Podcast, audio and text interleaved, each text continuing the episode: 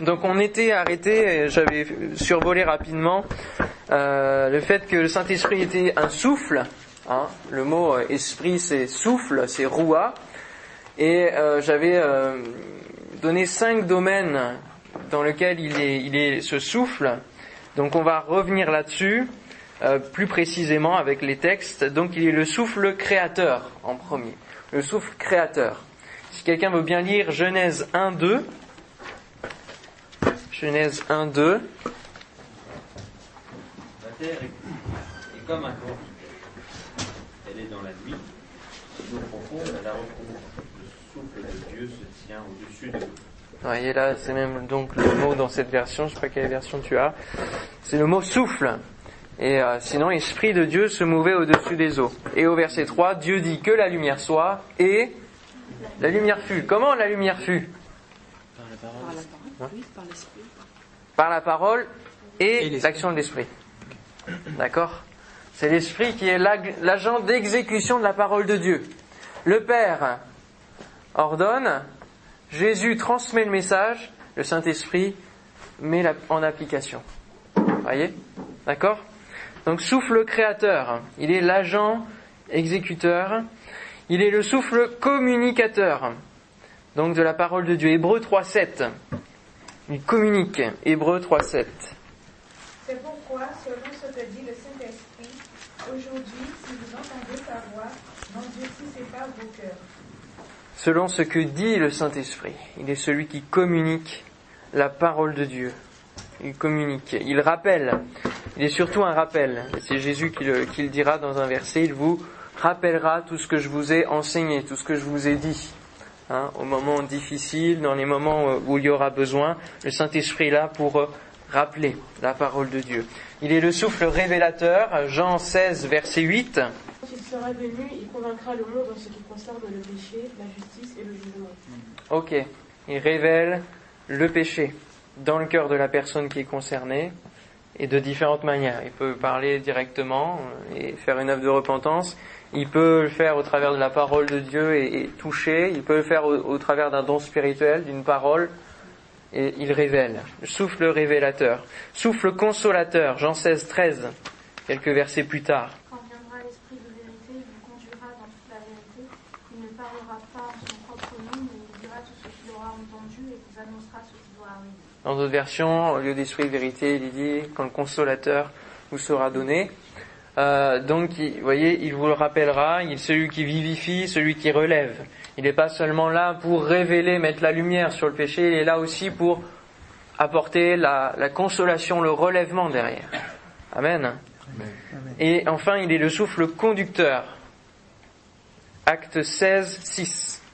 Ayant été empêchés par le Saint-Esprit d'annoncer la parole dans l'Asie, ils traversèrent la Phrygie et le pays de Galatie.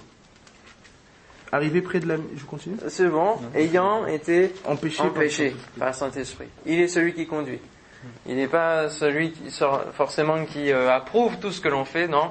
Il sait aussi empêcher et nous remettre dans la voie de la sagesse, la bonne voie, euh, dans, dans ce que Dieu veut, dans la volonté de Dieu. Il nous conduit dans la volonté de Dieu.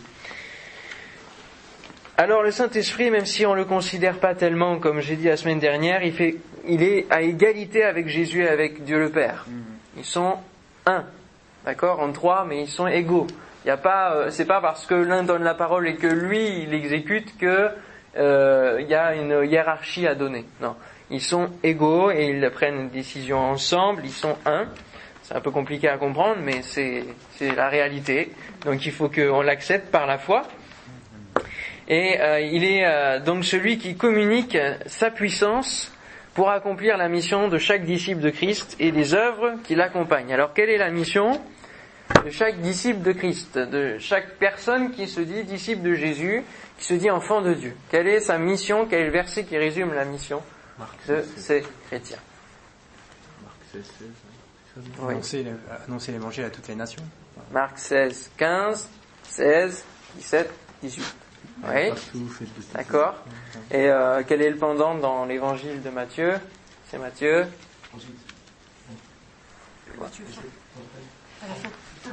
Matthieu 25, vingt- vingt- Matthieu 28. 28. Matthieu 28, hein, c'est la, la correspondance de cette mission qui est donnée par Jésus avant de partir dans le ciel. Il donne cette mission, Marc 16, 15, vers, ou Matthieu 28, mais là je vais lire Marc 16, 15. Puis il leur dit, allez par tout le monde et prêchez la bonne nouvelle à toute la création. Celui qui croira et qui sera baptisé sera sauvé, mais celui qui ne croira pas sera condamné. Voici les miracles qui accompagneront ceux qui auront cru. En mon nom, ils chasseront les démons, ils parleront de nouvelles langues, ils saisiront des serpents, s'ils boivent quelques breuvages mortels, il ne leur fera point de mal, ils imposeront les mains aux malades, et les malades seront guéris. Amen. Et on dit Amen vraiment aussi avec la foi, parce que sinon, humainement, ce genre de choses, ça paraît un peu loufoque. Hein. Autant se le dire, ça, ça paraît, euh, parlons de nouvelle langue, ils saisiront des serpents, s'ils boivent quelques breuvages mortels, ça fera rien. Donc, toutes ces actions, on est appelé à les faire sur cette terre, et pour cela, on a besoin du Saint-Esprit et du baptême du Saint-Esprit. Et donc, on va voir aujourd'hui comment recevoir et être baptisé. Donc vraiment, euh, d'une manière pratique, on va voir dans la parole de Dieu. Vous êtes prêts pour ça C'est bon Ouais. Acte 1, 5. Ça, on va prendre ce verset de, de base. Car Jean a baptisé dans l'eau, mais vous, c'est dans le Saint-Esprit que vous serez baptisés dans peu de jours. Voilà. Dans l'eau, dans le Saint-Esprit. C'est comme le baptême d'eau. Immersion, baptême. Souvent, quand on a euh, le baptême euh, catholique, c'est euh, baptême par aspersion, ou on, trempe juste, on, lance, euh, vous voyez, c'est de l'eau, mais on, s'immerge pas totalement. Nous, notre baptême chez les évangéliques et le baptême biblique, c'est immersion, immergé. Alors, il faut que tout le corps soit plongé, symbole de la mort de notre chair, de toute la nature pécheresse, pour ressortir, comme si nous ressortions d'un cercueil, en quelque sorte, vivant, euh, d'une nouvelle vie en Christ. Voilà, avec vraiment vivre une, seconde vie, s'ouvrir à une seconde vie, comme les, papillons, voyez, c'est la même image. Et pour le Saint-Esprit, c'est la même chose. Il faut que nous soyons immergés, plongés dans l'Esprit de Dieu. Alors, y a, on va pas se plonger dans un bain d'huile, hein, qui représente le Saint-Esprit, non. Mais spirituellement, on est comme visité, inondé. C'est quelque chose qui nous remplit et qui déborde. Et qui déborde au travers du parler en langue. Je vais en parler un peu plus tard. Alors, le baptême, c'est euh, recevoir le Saint-Esprit, c'est un baptême. Être plongé, immergé. Et puis c'est une promesse venant du Père. Voilà, le baptême du Saint-Esprit, c'est une promesse que le Père a donnée et a rappelée plusieurs fois. Il l'a donnée dans Joël, euh, il l'a donnée, c'est- Joël est là, en plus on le salue, on le salue bien, euh, dans euh, Luc 24, 42 aussi. Une promesse. Luc 24, 42. 49, pardon. Et voici, j'enverrai sur vous ce que mon Père a promis, mais vous restez dans la vie jusqu'à ce que vous soyez revêtus de la puissance d'en haut. j'enverrai sur vous ce que mon Père a promis. Et donc, euh, les promesses, pour, pour qu'elles s'accomplissent, il y a des conditions. Et euh, il faut aussi y mettre la foi dans ces promesses et demander au Seigneur qu'elles se réalisent dans nos vies. Amen. Et une promesse, c'est quelque chose qui est pour tous. Pour tous. Le baptême du Saint-Esprit, c'est un don. C'est un don, c'est une grâce, une faveur imméritée. Euh, Il y en a des fois qui se disent mais je suis pas digne de recevoir le Saint-Esprit, euh, c'est pas. Oui, en effet, t'es pas, tu mérites pas d'avoir le Saint-Esprit. Tu mérites pas du tout d'avoir le Saint-Esprit. Mais Dieu veut te le donner. Dieu veut te faire cette grâce. Comme la grâce du salut, le Saint-Esprit est donné comme un don, un cadeau. Et donc, comme un cadeau, il se reçoit par une acceptation. Il faut accepter le cadeau. Et accepter le cadeau, c'est faire un pas de foi et croire que Dieu peut nous remplir de son esprit, tout simplement. Acte 2, 38. Pierre leur dit, repentez-vous, et puis chaque- et puis chacun de vous soit baptisé. Pour la- pour la- pour Jésus-Christ. Ok, jusqu'à, jusqu'- oui, jusqu'au point, peut-être que, oui, continue encore. Pour le, pour le pardon de vos péchés, pour le pardon, pour le pardon de vos péchés, et vous, et vous, et vous recevrez le don, don du Saint- Saint-Esprit. Voilà. Amen. Amen. Donc ça, c'est un don, c'est, il faut l'accepter. hein. Et pour l'accepter, il faut obéir. Voilà, comme un enfant qui est devant, euh, qui est devant son père, dans une relation avec son père, bah, faut qu'il soit obéissant pour avoir des cadeaux. Hein, D'accord? Mais nous, il faut aussi qu'on marche dans la, volonté de Dieu, qu'on lui soit agréable pour qu'il veuille bien nous donner aussi le Saint-Esprit. Il va pas donner le Saint-Esprit à quelqu'un qui vit dans le péché. C'est pas compatible. Il va pas, il va pas gâcher le baptême du Saint-Esprit sur une vie qui n'est pas entièrement à lui. Voyez? Il faut pour cela être marcher dans l'obéissance. D'accord? Et euh, on a aussi un autre verset, ce sera peut-être plus tard que je l'aurai. Euh, il est donné donc à ceux qui ont obéi. Et c'est Acte 5, 32. Nous sommes témoins de ces choses, de même que le Saint-Esprit que Dieu a donné à ceux qui lui obéissent. Voilà. Que Dieu a donné à ceux Qui lui qui lui obéissent. C'est une des conditions. Le baptême du Saint-Esprit, c'est un revêtement de puissance. J'avais eu l'occasion de vous l'expliquer la semaine dernière. Euh, on a lu le verset, hein, restez dans la ville jusqu'à ce que vous soyez revêtus de la puissance d'en haut. Donc on a premièrement un vêtement de justice et de salut que Dieu nous, euh, nous met, un vêtement blanc, le vêtement du salut, et on a un revêtement, le revêtement du Saint-Esprit qui le rend efficace et qui le rend aussi constant dans la durée. Voyez, qui nous permet de, tenir ce salut et de ne pas tomber euh, dans euh, les travers de notre nature pécheresse. Acte 1.8, vous recevrez une puissance, le Saint-Esprit survenant sur vous, voilà ce revêtement, hein, et vous serez mes témoins à Jérusalem, dans toute la Judée, dans la Samarie et jusqu'aux extrémités de la terre. Alors ça, c'est un verset qu'on connaît bien, hein, qui, est, qui est souvent pris, cité, prêché. Et malheureusement, avec ce verset, on réduit le Saint-Esprit à une puissance, tout simplement. Sauf que ce n'est pas une puissance. Ici, dans le verset, vous recevrez une puissance, le Saint-Esprit survenant sur vous. Et du coup, on assimile puissance au Saint-Esprit. C'est le Saint-Esprit qui donne sa puissance, mais le Saint-Esprit n'est pas une simple puissance Simplement. Voilà, c'est pas un fluide, c'est pas quelque chose, euh, d'accord? C'est le Saint-Esprit qui donne sa puissance. Il communique sa puissance. Mais il ne faut pas réduire Saint-Esprit à une simple puissance toute seule. Il détient cette puissance qu'il dépose sur nous. Alors, comment être baptisé dans le Saint-Esprit? Tout le monde ne peut pas être baptisé dans le Saint-Esprit. La première des conditions, c'est qu'il faut être, au minimum, converti, avoir fait l'expérience de la conversion et de la repentance, de l'engagement avec Dieu. Hein, on a lu ce verset, acte 2, 38. Pierre leur dit, repentez-vous. C'est la première chose à faire. Parce que le don du Saint-Esprit, c'est la, c'est la dernière étape du verset. Repentez-vous et que chacun de vous soit baptisé au nom de Jésus pour le pardon de vos péchés et vous recevrez le don du Saint-Esprit. Alors, par contre, euh, bon, très souvent ça se passe comme ça. Et à la repentance, la conversion, il y a le baptême d'eau et puis le baptême de l'esprit.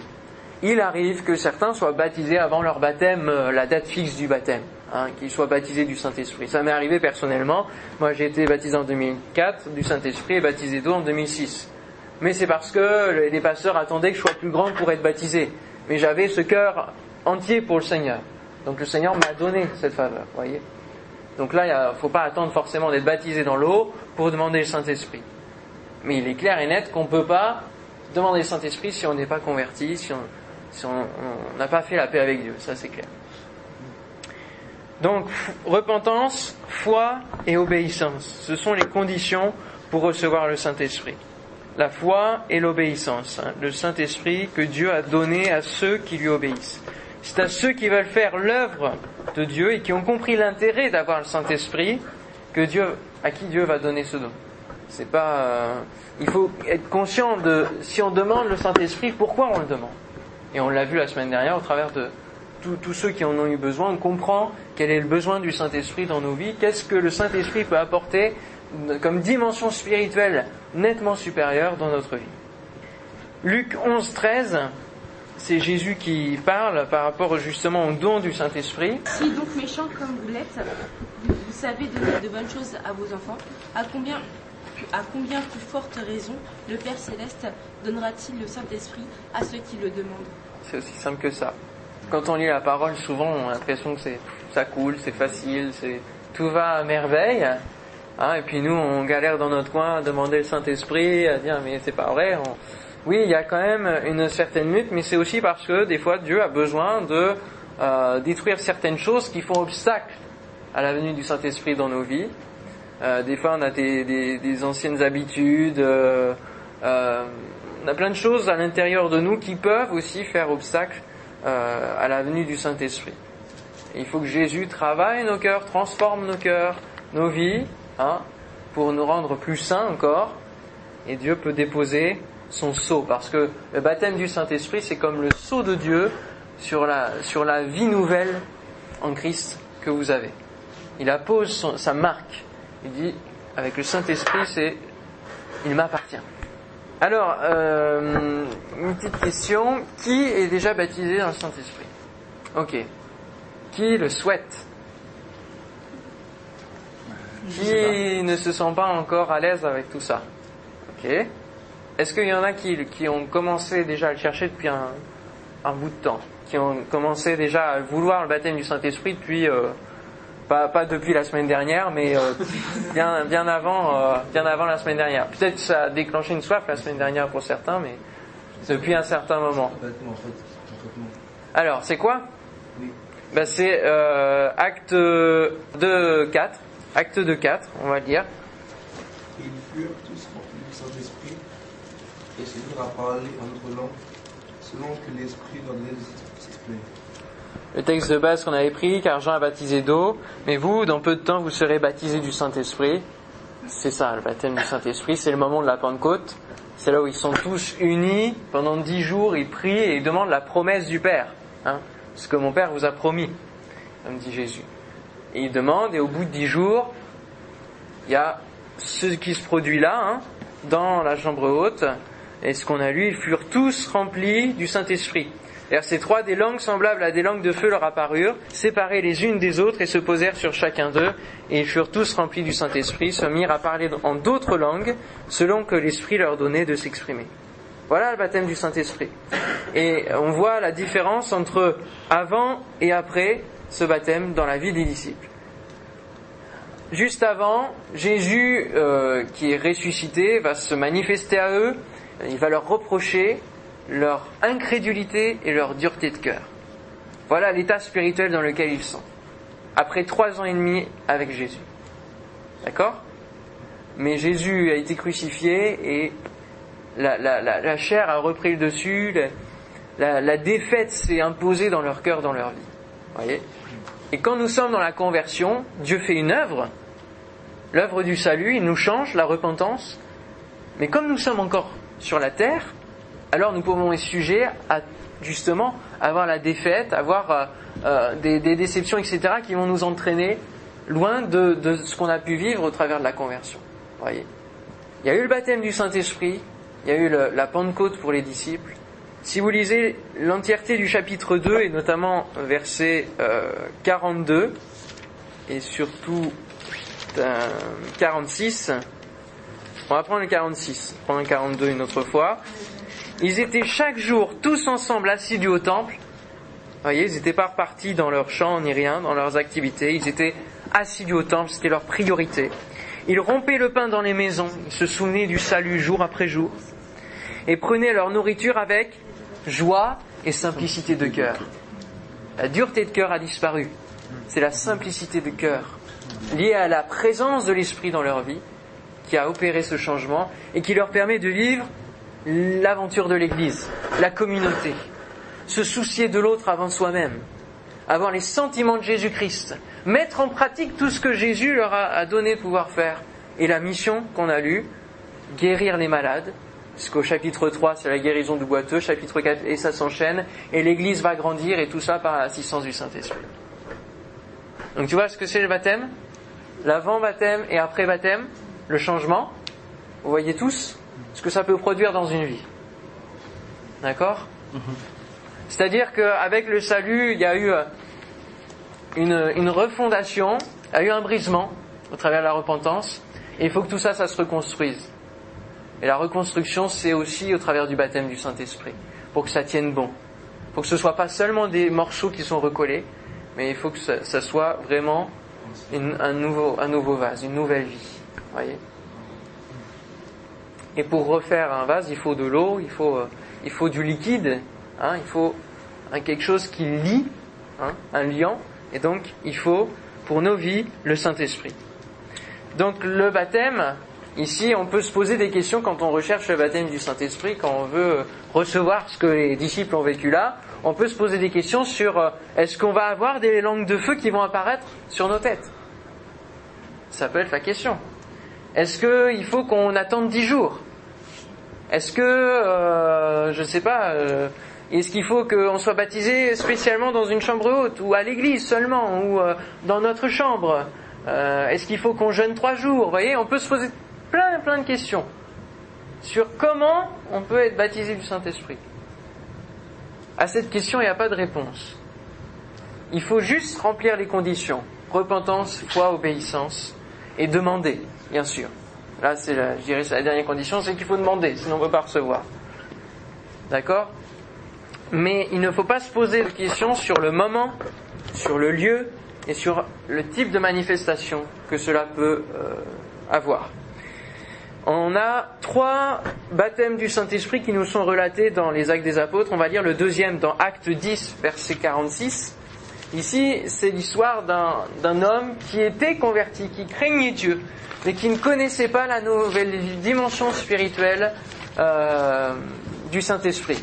Il craignait Dieu, il, avait, il a reçu une vision de la part de Dieu, et Pierre est venu, au travers de cette vision, Pierre est venu leur prêcher, et il a prêché le Saint-Esprit. Et alors qu'il prêchait, au verset 46, euh, car il les entendait parler en langue et glorifier Dieu. Alors Pierre. Voilà.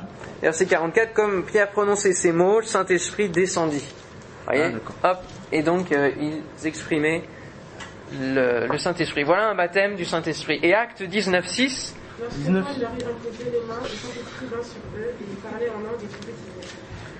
Donc il n'y a pas de remède miracle, de méthode. Euh, ici, c'est par imposition des mains. Une autre fois, c'est pendant que Pierre prêchait. Et l'autre fois, c'est après dix jours de prière. Donc le Saint-Esprit, quand vous le demandez, surtout, surtout, parce que c'est surtout ça qui nous arrive, c'est qu'on commence à cogiter, à nous faire des films, euh, comment ça peut se faire. Et des fois aussi, peut-être qu'on est timide et qu'on se dit mais je vais me mettre à parler en langue et tout. Euh, j'ai pas envie que ça se fasse en public, euh, je préférerais en privé, etc. Avec toi, Seigneur. Euh. mais il faut pas se poser de questions ni se faire de films. Le Seigneur vous connaît, connaît vos personnalités. Il fera pas quelque chose qui, est extravagant si vous êtes timide. Il fera pas quelque chose qui est timide si vous avez une personnalité un peu plus. le Saint-Esprit, c'est ce qu'on va voir après. C'est ce que j'ai appelé. J'ai inventé un nouveau mot un gentle spirit. Voilà, c'est pas un gentleman, c'est un gentle spirit. D'accord. Un esprit doux, un esprit qui nous comprend. C'est un esprit qui, qui va rien forcer. Un esprit gentil. c'est pas un esprit méchant, c'est un esprit gentil. Donc, euh, et euh, souvent, ce qui peut nous impressionner, c'est le parler en langue. Alors, le, le parler en langue, c'est quoi? C'est quoi? Est-ce que quelqu'un pourrait essayer de définir ce que c'est que le parler en langue? Bien fort. Alors, le parler en langue. Alors, le terme savant pour le parler en langue, c'est la glossolanie. Oui. Glossolanie. Glossolanie. En fait, il s'agit de parler une langue étrangère euh, à l'oreille humaine, mais compréhensible par Dieu. C'est-à-dire qu'on ne comprend pas ce qu'on dit, les gens qui ne comprennent pas ce que tu dis, mais Dieu comprend ce que tu dis. Donc, c'est le Saint-Esprit qui intercède à ta place. Ok, merci. Ça, c'est le parler en langue. C'est-à-dire, et on va le voir donc dans Acte 2, on va reprendre Acte 2 on va bien décortiquer. Euh, et c'est même au verset 11, même avant un petit peu. On va prendre au verset 5. Donc, verset 5, je lis. Hein. Or, il y avait en ces jours à Jérusalem des Juifs, hommes pieux de toutes les nations qui sont sous le ciel. Au bruit qui eut lieu, donc le bruit justement de, il y a eu euh, les langues de feu, il y a eu vraiment un vent etc., un bruit. Au bruit qui eut lieu, la multitude accourut, et elle fut confondue parce que chacun les entendait parler dans sa propre langue. Ils étaient tous dans l'étonnement et la surprise, et ils se disaient les uns les autres, voici, ces gens qui parlent ne sont-ils pas tous galiléens? Et comment les entendons-nous dans notre propre langue, à chacun dans notre langue maternelle? Et après, on a toute la liste des peuples qui étaient là. Verset 11, Crétois et Arabes, comment les entendons-nous parler dans nos langues des merveilles de Dieu? Ils étaient tous dans l'étonnement et ne sachant que penser, et ils se disaient les uns aux autres que veut dire ceci, etc. Ils sont pleins de vin doux, ils commençaient à se moquer. Verset 14, alors Pierre, se présentant avec les onze, éleva la voix et leur parla en ces mots, homme juif, et là, il va commencer une prédication qui va expliquer la venue du Saint-Esprit, la promesse qui avait été faite dans Joël, et tout ce que Dieu, tout le plan de Dieu pour remplir du Saint-Esprit cette génération et les générations suivantes. Et donc, le parler en langue, c'est une, c'est la capacité de pouvoir parler une langue inconnue de l'homme, mais que Dieu comprend, et aussi qui peut être connue, mais qui n'a pas été apprise par celui qui l'exprime. Elle n'a pas été apprise. Si moi je me mets à parler en anglais parfait, vous pouvez vous dire que c'est le Saint-Esprit. C'est pas moi, d'accord? Et ça, c'est dans le but justement de confondre, d'interpeller ceux qui ne connaissent pas Dieu, ceux qui ont besoin d'entendre une parole de Dieu, d'entendre quelque chose de la part de Dieu, d'interpeller les cœurs. Et il y a bon nombre, et, ça on fera ça la semaine prochaine, on en parlera plus des dons spirituels. Et ça c'est plus dans le cadre des dons spirituels parce que euh, souvent, lorsqu'il y a un parler en langue, il y a derrière une interprétation. Il y a une interprétation, et euh, parfois il y, a, bien des témoignages où euh, la personne a parlé un langage d'une nation, et une personne se trouvait là euh, dans, la réunion, qui était de, par exemple en, hébreu, il y avait un Israélien, un professeur d'hébreu qui se trouve ce jour-là, bien sûr, pour la première fois dans ce lieu-là, et qui est percuté par, par ce qu'il entend en hébreu, et percuté par l'interprétation qui est faite exacte en français par une autre personne, et qui va aller voir les deux personnes en leur disant, mais... Euh, et qui commence à parler en hébreu, mais la personne ne comprend pas, qu'est-ce qu'il me parle? Alors que donc c'est vraiment la parole de Dieu qui a été interprétée et qui a touché le cœur. Et le but du Saint-Esprit, le but du baptême du Saint-Esprit, le but de euh, l'interprétation, de l'utilisation de tout cela, c'est quoi? C'est Acte 1.8, on y revient. Vous recevrez une puissance, le Saint-Esprit survenant sur vous, et vous serez mes témoins. Voilà le but du baptême du Saint-Esprit. Le Saint-Esprit, comme j'ai dit la semaine dernière, vous l'avez déjà en vous, parce qu'il a fait l'œuvre de repentance, etc. Mais le baptême du Saint-Esprit, c'est recevoir pour bénir les autres, pour édifier l'Église, etc. Oui J'ai une question. Euh, il y a des personnes qui ont reçu le Saint-Esprit, mais qui n'ont pas parlé en langue. Par exemple, ils ont un, autre don qui peut être sentir le Saint-Esprit physiquement, ou alors ils n'ont pas de don, mais ils ont quand même reçu. Oui. Alors, il y a, et c'est ce qu'on voit dans les trois baptêmes du Saint-Esprit des actes des apôtres, à chaque fois, il est dit qu'ils se mettent à parler en langue. Donc, on considère que on reconnaît quelqu'un est baptisé du Saint-Esprit s'il parle en langue. Voilà. Alors, c'est vrai que derrière, quand on est baptisé du Saint-Esprit, moi, c'est ce que je ressens, il y a des frissons, il y a quelque chose qui se passe. Même physiquement, on ressent des choses. Mais, c'est pas le baptême du Saint-Esprit, euh, c'est l'ensemble. Il faut qu'on parle en langue, quoi. Ce qu'il faut, c'est considérer la parole de Dieu comme la base. On a le Saint-Esprit dès lors qu'on a déjà l'œuvre de repentance, etc. Donc le Saint-Esprit est, en nous. Mais là, le baptême du Saint-Esprit, c'est un moment précis. C'est comme le baptême euh, d'eau, c'est un jour. C'est dans l'espace de deux, de, enfin même moins de deux minutes, parce qu'en deux minutes, tu restais deux minutes sous l'eau, ça commence à être long, mais euh, c'est un moment précis. Et le baptême du Saint-Esprit, c'est un moment précis où là, il y a l'expression au niveau de la parole. Donc, bien sûr que tu peux prier pour les gens et les gens peuvent être guéris parce que c'est aussi la réponse de la prière faite avec foi. Alors après, on va pas mettre de limite entre si c'est un don spirituel ou pas un don spirituel, bon, mais on peut prier pour les gens et ils peuvent être guéris. Euh. mais après, le don spirituel va pouvoir euh, être plus plus régulier et euh, va devenir peut-être aussi un ministère finalement que tu vas avoir où tu vas être reconnu comme étant quelqu'un qui a reçu ce don-là. C'est-à-dire que le, baptême, c'est le revêtement, et les dons spirituels sont l'expression de ce revêtement. Donc, le dernier point que je voudrais dire, le Saint-Esprit ne force jamais personne à faire quoi que ce soit. Il ne lave pas le cerveau, vos cerveaux, pour les robotiser, hein, pour vous rendre robots. C'est pas du tout cela. Le baptême du Saint-Esprit est un moment fort qui nous emmène dans une dimension inconnue jusqu'alors et nous sommes toujours maîtres de notre corps et de notre esprit. Parce que des fois, on pourrait avoir l'impression que, bien sûr, comme c'est un moment fort, ça jaillit, etc. D'accord? Donc, euh, on a l'impression qu'on peut plus se maîtriser. Mais, il y a quand même un contrôle. Voilà, le, Saint-Esprit euh, il, est, en nous, d'accord, mais il ne force pas, ne s'impose pas. Donc ça nous évite aussi de partir dans des délires mystiques ou dans des délires spirituels, des abus spirituels.